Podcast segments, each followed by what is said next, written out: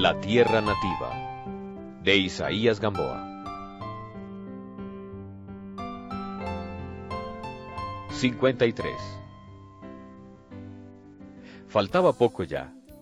Un día dijo a la hermana que deseaba ir con ella a visitar la tumba de su padre, que hiciera cortar todas las flores y que a la tarde fueran. La madre quiso ir también, aunque él hubiera querido evitarle toda emoción. Salieron después de las cinco en dirección del cementerio. La hora estaba taciturna como las almas. Al salir de la ciudad, por la margen derecha del río, los ojos de Andrés vieron un pañuelo blanco que desde el otro lado hacía señas. Era Marta, que había sido avisada por Soledad. Estaba a la orilla del vallado, bajo los árboles. Detuviéronse para corresponder de lejos su saludo. La hubiéramos invitado, dijo la madre. No, repuso Andrés. ¿Para qué entristecerla? Dijéronle adiós por señas. Él se quedó todavía mirando ese pañuelo, parecido a una blanca paloma que lo llamara con las alas. A la puerta del cementerio encontraron a una muchacha, con una gran corona de pensamientos. Manda estas flores la señorita Marta, dijo. Andrés comprendió en su corazón que ya ella hacía parte de su ser, que ella sentía y seguiría sintiendo con él, como él. La amada enviaba flores a una tumba que antes le había sido extraña, y que ya era algo suyo. Ese mismo podría ser su sepulcro, tan cerca, tan unida estaba ya al hijo del que allí descansaba. Con las flores que habían llevado de la casa, pusieron en la losa la ofrenda filial que Marta envió. Nunca el pensamiento de Andrés tuvo tan honda concentración como allí, delante de la tumba de su padre. Permaneció en pie, con las manos juntas y la frente inclinada, en tanto que su madre y Soledad oraban de rodillas. ¿Qué pensó? ¿Qué diálogo sin voz hubo entre el padre y el hijo a través de la muerte?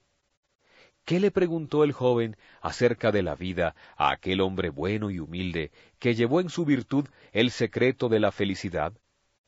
¿Recorrió en el recuerdo esa existencia honrada que en el contacto con la naturaleza cumplió su obra de bien?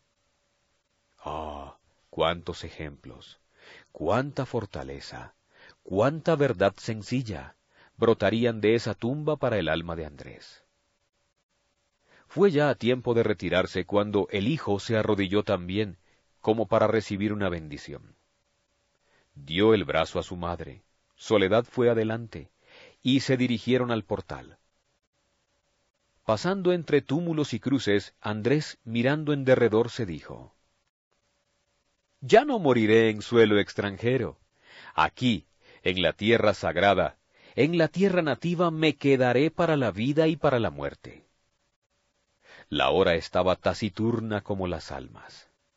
Al regreso, en vez de seguir para la casa, pasaron el puente, a cuyo extremo los esperaba Marta. La anciana abrazó a la joven llamándola, entre comillas, hija. Andrés vio en un solo grupo a las tres personas amadas, la madre, la hermana, la novia.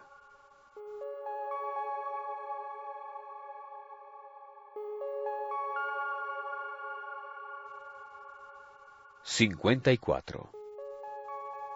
La víspera apenas tuvo tiempo de ir por la mañana a la, entre comillas, casita blanca de los cristales.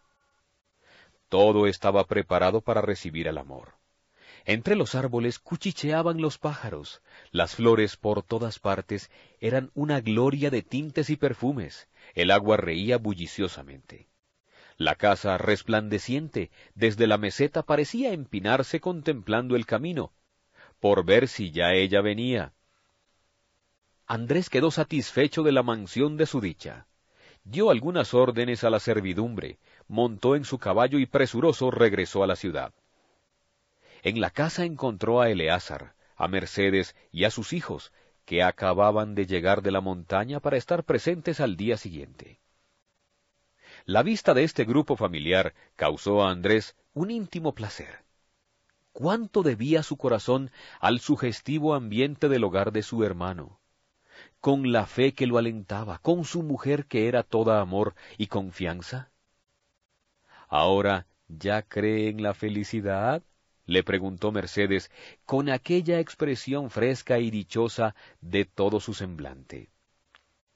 Sí, contestóle Andrés, atrayéndola a él con un abrazo fraternal. Eleazar sonrió, y su modo de sonreír era el mismo que tenía el padre, una sonrisa a la vez burlona y bondadosa. Por la noche estuvo Andrés hasta muy tarde en la quinta de Río Nuevo, en el hogar paterno de la novia. Todo allí respiraba ya perfumes nupciales.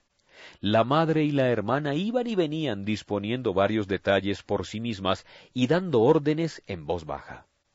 El padre paseábase por los corredores, entraba al salón, tornaba a salir callado, pensativo.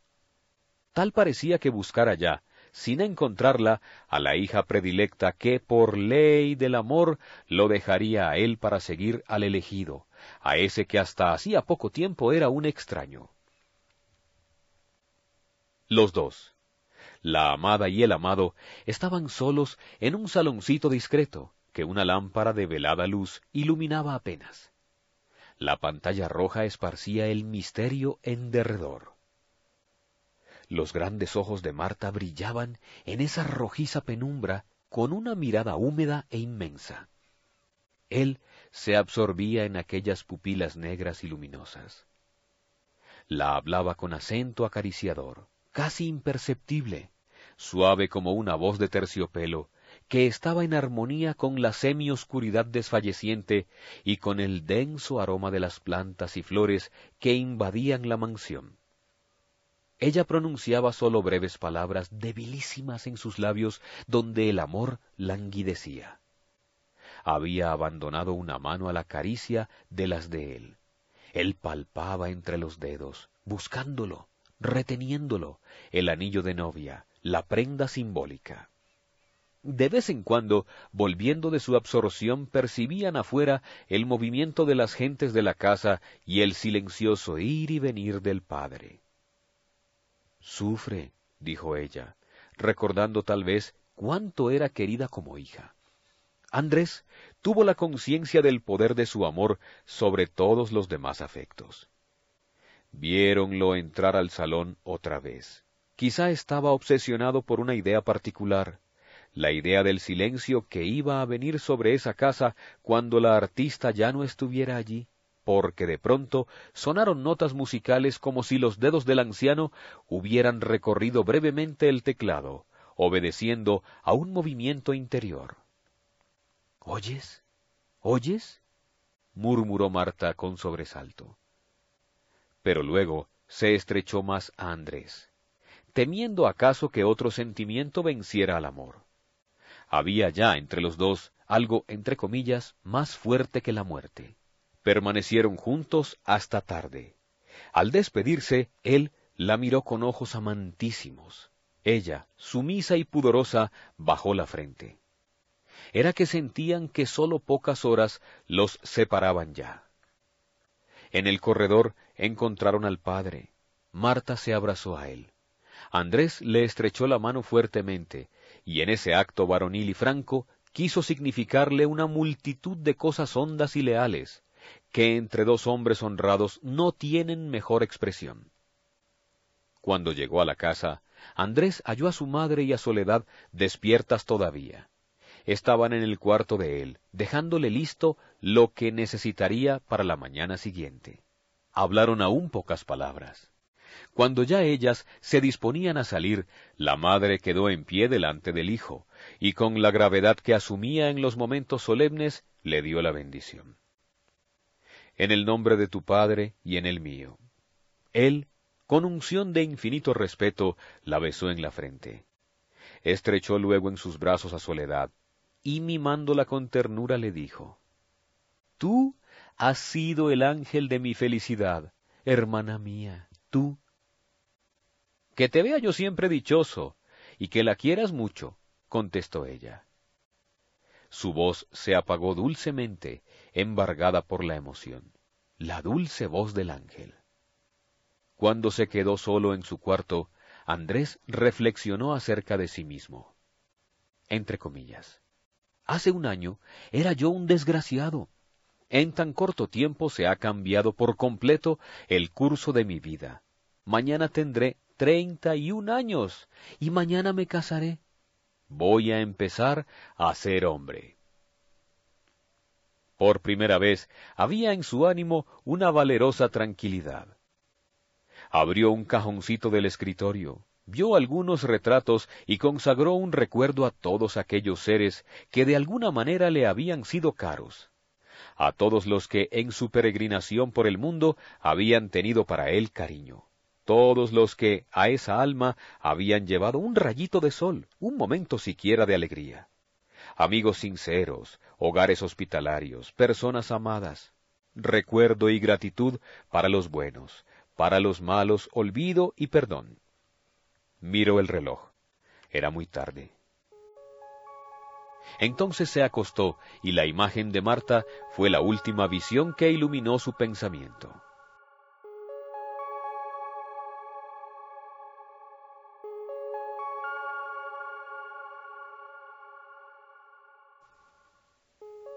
55. El día que cumplió treinta y un años, Andrés del Campo se despertó sobresaltado, temiendo haber dormido mucho. Un año antes estuvo preocupadísimo, nervioso, y la luz del día habíale parecido una luz enemiga. Permaneció en el lecho, tendido, inmóvil como un muerto, con la mirada fija en un punto cualquiera, esforzándose por no pensar. Eso fue entonces. Tal parecía que hiciera largo tiempo, un tiempo remotísimo. Ahora no tenía un momento que perder. No podía detenerse a pensar.